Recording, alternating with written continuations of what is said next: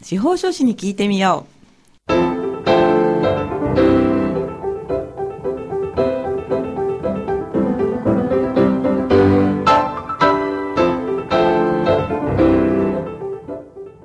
FM 大白をお聞きの皆さん、こんにちは。宮城県司法書士会がお送りする、あ、司法書士に聞いてみようの時間です。この番組は宮城県司法書士会に所属する司法書士の皆さんが月替わりで身近な法律の知識や手続きの注意点そして日頃の活動などを解説する30分のトーク番組です。放送は毎月第4木曜日のこの時間です。本日も番組パーソナリティの笹崎久美子がお話を伺います。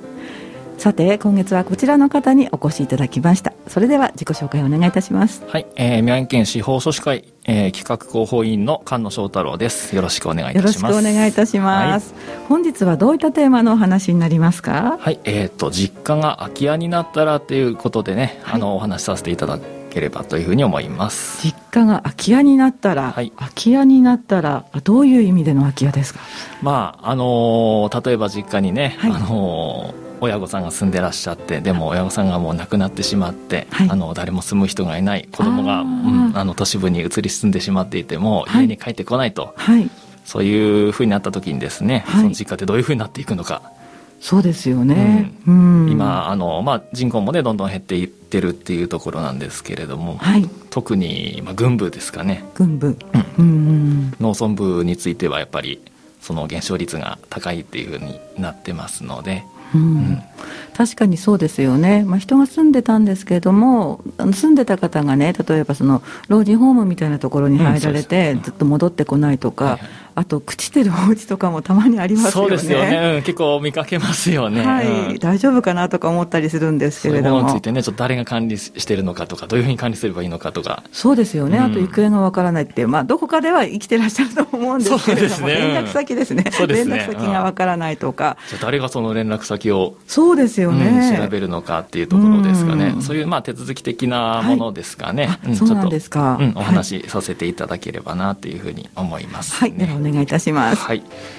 でまあなんで空き家になるかっていう、まあ、原因なんですけれども、はい。まあ、中古の物件ですかね。そのがあんまり利活用されないっていうところが結構多いみたいなんですね。結構若い人はやっぱりもうどうせ家を建てるんだったら新しい新築の家を建ててしまうっていうことが多いので、うん、それであの入れ替わりが起こらなくてどんどん空き家が増えていってるっていうことがまあ言われてるということです、ね、そうなるほど。ということは本当は売りたいんだけれども買い手がつかないような空き家もあるということなんですね。そういうことですね。空き家、まあ、中古物件自体があの流通しにくいうん。っていう、まあ、現状があるということですね、はい、であとは、えー、まああのいつもね相続のお話されてねると思うんですけれども、はい、まあ、亡くなってから相続手続きが行われてなくて、はい、誰にその連絡したらいいか管理してもらったらいいのかわからない、うん、うん、相続人が特定できない、はい。うん、っていう問題で空き家になってそのまま、はい。うん、っていうこともありますね。うん、うん、なので、まあ、それをどうやって、はい、あのまあ、改善というほどでもないですけれども、えー、あのいい方向にあの持っていくかっていうところで、はい。まあ、平成27年にあの空き家法っていうものですかね、はい、新しい、まあ、法律ができたんですけれども、はい。まあ、これによって簡単に言うと、あの自治体の方から、はい、あの空き家の所有者に対して、はい、空き家がなんですかね、まあ、ちょっと壁が壊れてたり、はい、うん、あのちょっと汚くなってたりあとちょっと異臭が発生してたり、うん、っていうところにあの、まあ、指導とかですかね、はい、うん、勧告っていうのを行って、はい、まあ、改善するようにできるっていう法律が、まあ、ざっくりですけれどもそういう法律ができたんですね。それは近所の方から何か何とかしてほしいという行政側に、まあ、訴えみたいなのがあって初めてこう動くようなことですか、うんとまあ、それもあるんですけれども、はい、あとは行政自身が自分で調査して。ああ調査ってちゃんと調査してるんですかね。そう行政何もしないんじゃないかってね。いやいやそういうことではないんですけあそうですか、うん、なんとなくそういう空き家をこう見て歩いてるような人もいらっしゃるのかなと思うとちょっと意外な気がしたんですね。ね。地域あ地域のあの自治会の方とかね、うん、見てもらったりしてあと情報提供してもらったり。そういうことですね、うん、っていうところですね、うん、はい法律が変わって、えー、変わる前と後ではどの辺が大きく違うんですか？やっぱりですね、あのこの空き家法にあの沿ってですねあの行政の方からさっき言ったような指導とか勧告とか、はい、まあ、場合によって命令っていうあのものもできるんですけれども、はい、まあ、第一段階としては、はい、あのまあ、指導っていうことになるんですけれども、まあ、これの指導、まあ、こういうひどい状態になってるので、あのまあ、直してくださいねみたいなちょっと軽いうんまあ、アドバイスみたいなところになるんですかね。それが指導なんですね。そうですね。指導ってなんかもっと強制力があるのかなと思ったらそこまではいかないですね。ではないですね、はい。うん、うん、ただそうなってももうもう空き家っていうことは結局持ち主がいないと同じような状態ですよね、まあ、ほとんどそうですね。そこにねお金をかけて屋根とか壁とか直すってなんか現実的ではない気もするんですけれども。ないんですけれどもやっぱり空き家にしておくことで、はい、例えばあの瓦が飛んで通行人に怪我させてしまったり、はい、なんてことになってしまうとやっぱり所有者ですかね。相続の手続きをいくらしてなくても、はい、結局相続人の方に、あのそれをまあ、損害賠償とかですかね。そうか、うん、負担する、あの義務が来てしまいますので。うんそうですね、でまあ、事故とかねそういうことは確かに危険ですものね。そうなんですね、うん、そういうものを、まあ、未然に防ぐ上でやっぱりそういう指導とかにね従って、はい、あのちゃんとした状態に管理しておいていただければっていうふうに思いますね、その指導は結構、まあ、守られるものなんですか？うんとそうですね。守られないとですね、はい、あのちょっと次の次の？韓国っていうあのちょっと一つまあ重い。段階にいってしまうんですけども、はい、これあの今指導とか勧告って言ってるのは特定空き家って空き家の中でも、はい、その特にひどい外観上すごく汚れてたり景観上周りと合ってなかったりっていうところなんですけど、まあ本当にひどい空き家なんですけれども、これで、まあ、第一段階で指導を受けてその次に勧告が来たっていうふうになると、はいあの今固定資産税ってあの宅地に対してあの来てると思うんですけどもね、はい、そういうところっていうの、はい、建物が建ってるとあの200平米までは6分の1の、まあ、金額が来てるっていうところですね、はい、で200平米を超えたものについては3分の1まあちょっと減税措置があるっていうところなんですけれども、はい、韓国まで行くとその減税措置がなくなりますよ、えー、まあ、罰則みたいなものですかね、えー、税金が高くなっちゃうってことなんですね。うん、ということですね。うん。それは痛いですね。そうですね。なのでまあそういうふうな高い税金を払いたくなければ、はい、何かしてくださいと。何かしてください。うん、というところなんですね。うん、指導があって韓国ということですね。そうですね。はい、今まああの前まではその建物さえ建ってれば税制措置ですかね、はい、そういうものが受けられたので、まあ、建物あるからそのままにしておこうっていう、ね、方がいっぱいいたんですけれども、はい、あまりにもひどい建物でそのままにしておくと今度ね周りにもかなり影響があるので、はい。うん、そういうような措置であの改善を図っていくと、はい。うん、いうような形になりますね。うん、そうなんですね、うん、うん、どこまでもその追いかけてきますか？その固定資産税とかそういうの。そうですね。役場の職員が できる範囲には追いかけてきますね。あ誰の所有者とかその相続されている方をまあ、追いかけるというと変な変ですけれども、ね、書類の上でずっと追ってそうです、ね、そして最終的にはその方にやっぱりたどり着くようなことになるわけですね。うん、あのこの空き家法っていうものでもその空き家の所有者を特定するために、はい、あのまあ、役場の中の課税台帳ですかね。そういうものだったり、戸籍謄本とかそういうものだったりを情報、あの顔をまたいで共有して、はい、であの所有者を特定していくっていう作業ができるよっていうふうに、はい。うん、なってますので今までより容易にそういう特定ができていくっていうことになってきますのでね、そうなんですか。っていうところですね。今までは特定はできなかったんですか？いやできないわけではなかったんですけれどもね、はい、その固定資産税払ってほしいっていうことでね、はい、あのだったんですけれども、まあ、こういう法律があることによってよりあの役場の方もあの明確な根拠があるのでねやりやすくなったんじゃないかなっていう、うん、ところですかね。なるほど、うん。でもまあちょっといきなりねそういう通知が来てもなんだこれはっていうこともあるんですけれども、ねはい、あんまり疎遠な相続人なんかだとやっぱり、そういうものがあることを知らなかったとか、はい。うん、あのその人って全然自分に関係ないじゃんっていうふうに思う方もいるんですけれども。はい、うん追っかけてみるとそういうふうに相続人としてつながってたので、あの義務が出てくるっていうこともありますね。突然来たらびっくりですよね。そうです、ね、自覚がなければ。そうなんですよね。なので、まあ、ちょっとびっくりされると思うんですけれども、はい、あの、そういう通知なんか来たら、あの、うん、無視しないで、そうですよね、うん、あのまあ、役場に連絡するなり、はい、あの我々みたいなね、あの法律家みたいなところのに来ていただいてもね、あのこうしたらいいんじゃないですかっていうことでね、お話あのさせていただくことできますので、はい。うん誰かにまず相談していただければ。それが一番ですよね。そうですね。はい。なるところですね。確かに。はい。うん。じゃあやっぱり空き家っていうのはそれほどまあ法律が変わるくらい結構近年では大きな問題となってますか？そうですね、うん、やっぱりその件数が多いっていうのもありますし、はい、あとやっぱり放っておくとさっき言ったような相続問題であの相続人がどんどん放っておくと枝分かれしてしまって、はい、もうあの手がつけられなくなってしまう。っていうところにもなるので、早い段階でこの自治体の方から、あの管理とかね相続の名義変更なんかを促して、はい。うん、それであのまあ誰か例えば代表のね相続人の名義にできればそこからあの賃貸借をしてね、はい、あの活用するとかあと、まあ、売買するとか、はい、うん、っていうこともできますので、はい、もしあの周りに欲しいっていう人いてもあの相続人がね、はい、ごちゃごちゃでまとまってなかったらそれもできないっていうことになりますので、うん、この法律を使ってその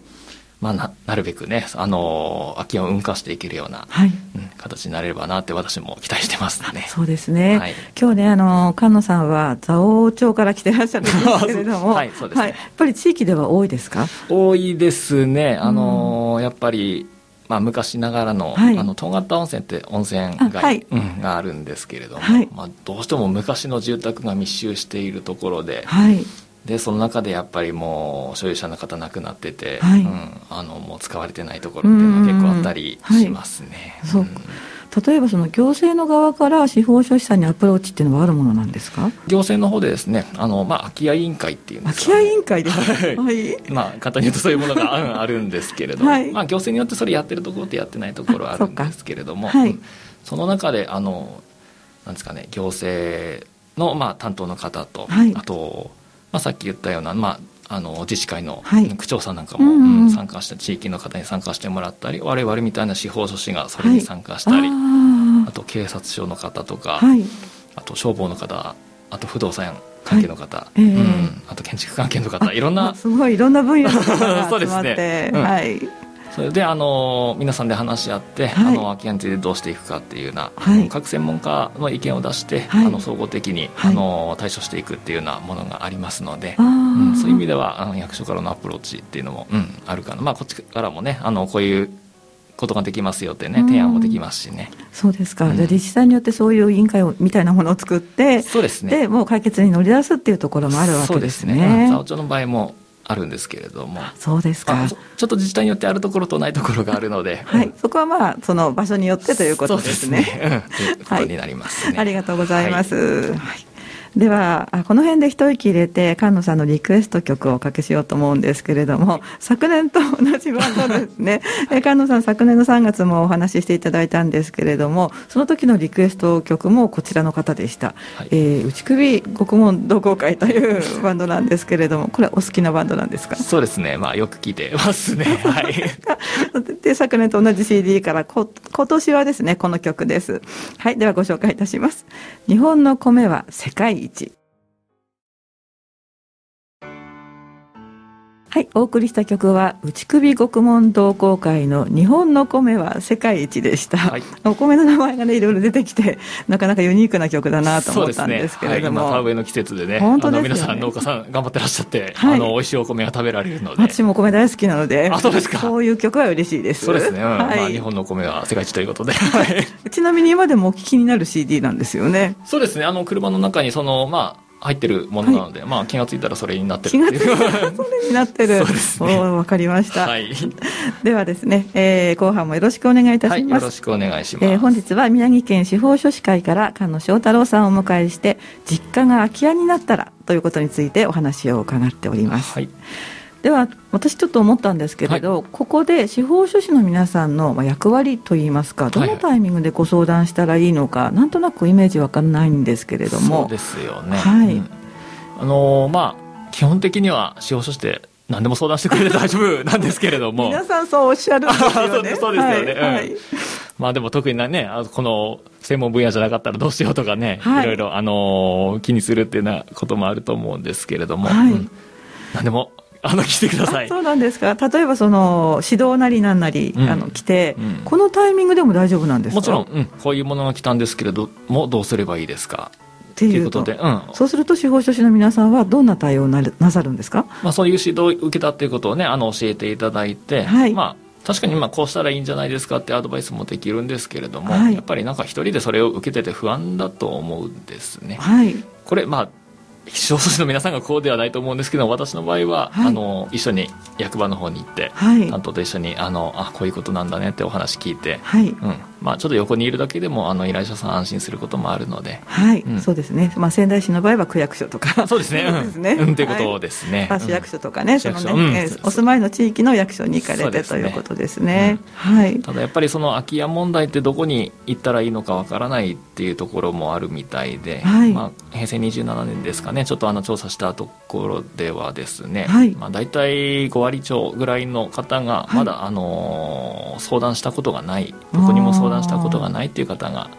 多かったんですね。でもそうだと思います。だって空き家について行政から何か通知が来て、はい、司法書士さんってちょっとやっぱり思わないですもんね。そうですよね、はい、そこがほら相続とすぐ相続とかって聞くと登記とか聞くとなんかこう出番だなっていう感じはするんですけれども、うん、もう空き家っていうとちょっとひねれば分かるんですけど、はいはい、もういっぱいいっぱいになってなかなか分かんないかもしれないですよね。ちなみにそういう時ってどこに行こうっていうふうに思い浮かべますか？えー、空き家になった時にですか、はい、確かに。そうですよね、うん、まあ、友達に聞くしかないかなと思うんですけど。友人の方に相談するっていう、うん、こんなの来たんですけれどっていうふうに、うん、そうですよね。ちょっとパッとは思い浮かばないのかなっていうところです、すみません。あいいえとんでもないです、はい、あとは不動産屋さんなんかに、はい、あの相談しに行くっていう方も結構、うん、いらっしゃるみたいで、はい、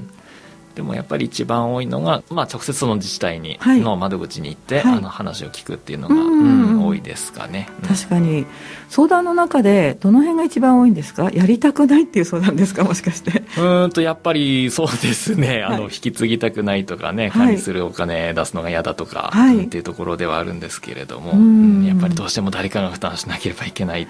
てところになってきてしまうんですよね。管理費っていうものが。そういうことですよね。ねで、まあ、話戻るとそれがもしご実家だった場合ですね、はい、まあ、今都会とか町の中に住んでいて、うん、で、まあ、田舎のお父さんもお父さんもお母さんも亡くなってしまって、っていう場合はその田舎から来るんですよね。田舎っていうか役場の方から来るわけですよね。うん、例えば私のいるね蔵王町に空き家があって、はい、仙台に住んでるあのお子さんがいるっていうふうになると、はい、仙台の住所に蔵王町から。蔵王町から来るんですね。土が来るなんとかしなさいって言われるんですよね、まあ、もし管理をしてなかったらの話なんですね、うん、じゃあ管理をしてたら。ちゃんと管理をしてたら、はい、あの別に何も。あだから雨ざらしになって屋根が崩れるとか特別ひどい状態になってるっていう時はやっぱりそういうものが来てさっき言ったその指導とか勧告っていう段階になっていく、なるほど。あの、うん、見るに見かねてということになるんですよね。そうですね。ということになりますね、はい。うん、でそのでちょっと一一一般の考えとしてはですね、はいはい、その指導なり勧告勧告なりが来た時の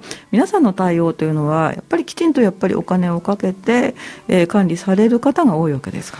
とも言えないですかね、やっぱり、うん、修繕するのもね、やっぱりまとまったお金が必要なので、はい、あのそこはちょっと行政の方と相談しながら、できる範囲で、はい。うん、まあ、その指導とか勧告通りに、あのできなくても、まあ、じゃあここまでだったらできますとか、うん、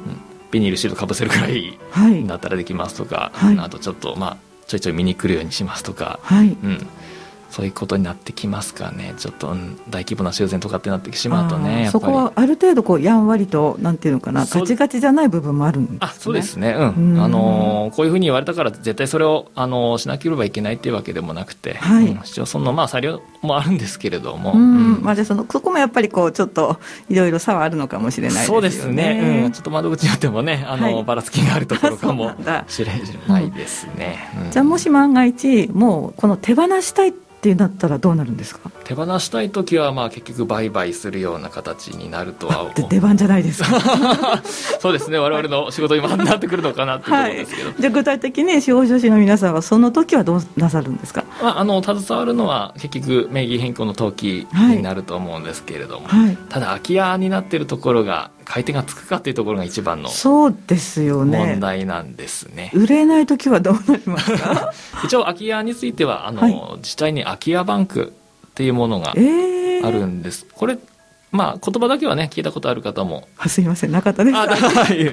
恥ずかしい。あ、いえ、とんでもない。うん、はい。あまりそうですね、あの、まだ一般的ではないと思うんですけども。空き家バンク。自治体の方でその自分の,、あの町の中とかにね、はい、ある空き家なんかをそこに登録することができるんですね。ご全国組織ですか？いや全国でもないんですねちょっとねあの都道府県によっては県でやってるところもあったりあ,、あとはこの辺だと町市町村単位でやってたりですかね。はい、うんそこに登録するとどうなるんですか？そうするとその町の中で空き家を探している人がそれを見ることによって、はい、あのまあ、売買契約につながったり賃貸借につながったり、はい、その流通が生まれる可能性があるんですね。そうですよね、まあ、私も個人事業主なので、はい、安いねあの古くてもいいから、はいはいはい、安いオフィス代わりになるようなところがあればいいなと思う時ありますもの。そうですよね、はい、うん、これから起業される方とかね、うん、あと何かこう作家さんと作家っていうかいろんなねそうですね。創作活動ですかね、はい、はい、じゃあそうやってマッチングが可能な場合もあるわけですね。ということですね。そういうのを利用していただければ、あのまあうまくいけば手放すことができると。うわうまくいけばですよね。それもまあちょっとね、買い手がつくかっていうところもあるので、なんとも言えないんですけれども。ね、意地悪な質問していいですか、はい、うまくいかない場合はどうなるんですか？ずっと管理していくような形になってしまうんですね。そうなんですか。うん、え、じゃあ放棄とかできないんですかもう？所有権の放棄っていう制度が今のところないないんですんですね。ああ、そう。うん。なのでちょっと今難しいところではあるんですけれども。そうですか。うん、持ちたくないものはね、もう持たなくてもいいっていうことを考えるのかなと思ったんですけれども。うん、もの自分のものだったらね捨ててしまえばいいんじゃないかっていうふうに考えますけどね。それが今ちょっとできないのでね。じゃあ何が何でも管理が必要ということですか？そうです。まあ、相続が起こった時なんかはね相続放棄って、はい。うん、あの聞いたことあるあそうですね、うん、でも終わっちゃってるんですものね。もう大体そうなる時っていうのは一通り相続の手続きが。そうですね。あのただ相続の放棄がもしできる場合であれば、はい、あの放棄していただいて、はいまあ、次の獣医の方にね相続の権利が移っちゃうんですけれど、はい、そうなんですか。そうそう。誰かは継ぐんですね。はいあの例えば第一の、はい、一番最初の順位がお子さん、はい、でお子さんが皆さん放棄してしまったら、はい、今度亡くなった方の親に行ってしまうんですね。まあ、親御さんもあの亡くなってるっていうかになってしまうと、その次は兄弟の方に、うん、行ってしまうとい。うことなんですけれども、うん。じゃ不動産ってお金と違うんですね。違うんですね。お金だったらねもう本当に自由に使えたり、うん、もう持ってても別に、うん、負担にならないので、はい、前回どなたの先生かがぱりお金最終的に相続する方がいなかったら国庫に入っちゃうっていう話が聞いたので、うん、もしかして不動産もそういうケースがあるのかなってこう素人考えで思ったんであそういうことあるんですか、うん、おっしゃる通り、うん、そうです。不動産もお金もどっちにしても財産ということになるので、はい、例えばさっき言った最後の相続人その兄弟姉妹ですかね、はい、があの全員相続放棄したっていうふうになると、はい、相続財産の行き場がなくなってしまうので、えー、その場合は、まあ、ちょっと手続き的にねあの段階を踏むんですけれども、はい、最終的には国の方にただし相続人がいる限りはずっとこう所有権が移っていくようなものなんですね、ね相続の権利がある限り誰かしらには権利がいくことになるのかなという、ね、相続ってしぶといんですね。こうい。うこういう言い方をしていいかわからないんですけれども、ね、まあ、今の方っていうとあれかもしれないですけどちょっと今の世代の方だと、はい、あのそんなにね兄弟なんかも、はい、あの多くもないのであれなんですけれども、ちょっと上の世代の方になるとね、はい、兄弟がまあ10人 5, 人とか6人とか。確かに10人ですね。そういう方もいらっしゃいます、ね、まあ、極端にですけれども、ね、はい、はい、例えば兄弟の方がもう先に亡くなってたりすると、はい、その下の世代に権利がいくことになってたり、うん、はい。うん、その後に亡くなってもまあ枝分かりはしてるんですけれども。そうですね、うん、えー、そんなに、まあ、今ひどいお家っていう例えでお話を伺ってると、はい、そのくらいだともう築の年数も随分経ってますし、ね、元の所有者もかなり上の方ですから、お子さんの人数も多いかもしれないですよね。そうなんですよね、はい、そうなってしまうとどういうふうにまとめていくかというところでねちょっと頭を悩ませるところでも、はい、あるんですけれども。うんじゃあやっぱり、まあ、これを相続した不動産は管理がやっぱ一番大事っていうことになるんですね。そうですね。誰かに管理していただいてね、はい、あのそそれで、まあ、あの売却できるタイミングをね空き家バンクなんかも利用して、はい、うん、待っていくっていうところになりますかね。海外でもやっぱりそうですか？あの行っちゃ海外にも移住しちゃったような方とかでも、うん、あの権利はありますので。やっぱりしぶといんですね。しぶといですね。うん、どうにかしてね、連絡取って、はい、うん、やっていかないとっていうところですかね。うん。そうか。難しいですね。そうなる前に、まだその、買ってくださる方がいるような時に、やっぱり何かの売買をするとか。そうできれば、ね、っていうことですね。放置が一番よろしくないということになりますでしょうか。そうそういうことですね。放置してしまうとね、さっき言ったような税金も高くなってしまったりということがあるのでね。でねうん、はい。加野さん、今日はどうもありがとうございました。勉強になりました。はい。はい。えー、今日のお話はあ、実家が空き家になったらどうするかということでね、あの、あれ荒れてきた場合の話ということですよね。そうですね。はい。はい、えー、宮城県司法書士会の菅野翔太郎さんにお話を伺いました。いかがでしょうか。また、来月も、おこの木曜日のこの時間にお目にかかりたいと思います。本日も笹崎久美子がお届けいたしました。ではまた次回をお楽しみなさってください。